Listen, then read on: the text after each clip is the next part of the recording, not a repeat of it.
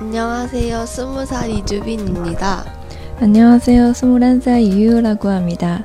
大家好，我是现在就读于韩国庆熙大学的倪小小。 어, 오늘은 한국 드라마와 영화를 소개해 드릴 거예요. 그래서 제가 이걸 다 봤어요. 첫 번째로는 최근에 종방? 마, 그 음. 마지막 방송을 한 드라마 힘센 여자 도봉순입니다. 저도 지금 보고 있어요. 완전 재, 재밌어요. 네, 너무 그- 너무 신기했어요. 그 여자가 힘이 왜 이렇게 음. 세냐. 근데 박보영이 너무 그 여자 주인공이 네. 너무 귀엽게 생겼는데 네. 그게 힘세니까 더 재밌는 것 같아요. 그 이 아, 드라마 내용은 힘센 힘센 것이 목의 혈통 그 집안의 여자들이 모두 다 네. 힘이 센 거예요. 네. 근데 그 힘 센 거를 막 내 돈을 위해서 막 그렇게 사용하면은 힘이 사라져요. 네. 그래서 도봉순 엄마가 그 친구들 막 두드려 패서 네. 돈 이렇게 삥, 삥 뜯다? 돈을 갈취를 해가지고 힘이 사라졌어요. 네. 근데 할머니가 아직 힘이 음. 이제 그거 보고, 응, 세상이 완전. 그래서 남자 주인공은 아인 소프트 회사의 CEO. 그 네. 게임 회사의 CEO. 네, 완전 멋있어요. 그래서 그, 그 뭐지? 남자 주인공을 위협하는 괴한으로부터 경호하기 위해서, 보호하기 위해서 여자 주인공 도봉순이 경호원으로 취직을 해요. 네.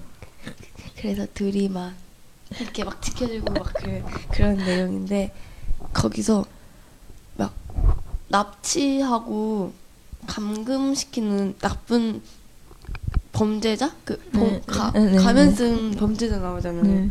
근데 저는 거기서 가면이 좀 징그럽게 생겼어요. 네, 완전 무서워서.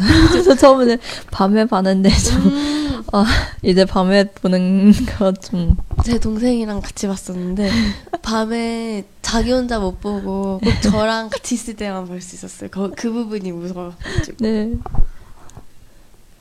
그리고 저는 이거 최근에 끝나서 너무 아쉬워요. 16부작 네. 음. 끝나 더 했으면 좋겠어요. 근데 해피엔딩이라서 좀 음. 좋아요.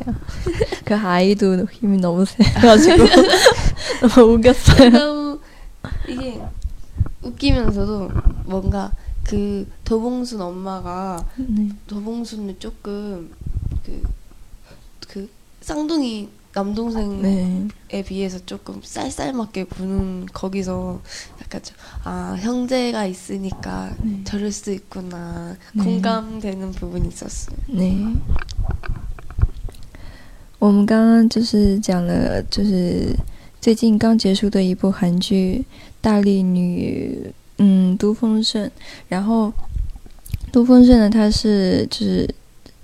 从出生下来，她就是有很大的力气，然后，嗯，就是是应该说是遗传的吧，就是直传女。然后她的外婆跟妈妈，然后还有她，然后就是都是有很大的力气。可是这种力气，就是如果你用在不正当的地方的话，这个力气就会消失。所以她妈妈当时呢，嗯，是用这种力气，就是有点像是敲诈吧，讹钱，就是对自己比自己就是小的那些孩子，就是去敲诈。然后后来这个。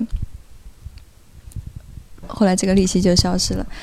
嗯，游戏公司的社长安敏和，嗯，就是最近也在因为家庭遗产的，嗯、继承问题，然后受到了威胁，所以他就偶然间就是知道了杜丰盛这样，嗯、有很大力气的这个事实，所以就是雇佣他为自己的保镖，然后就是保护自己。后来就是两人就是产生了一种，开始慢慢开始了自己他们两个的罗曼史。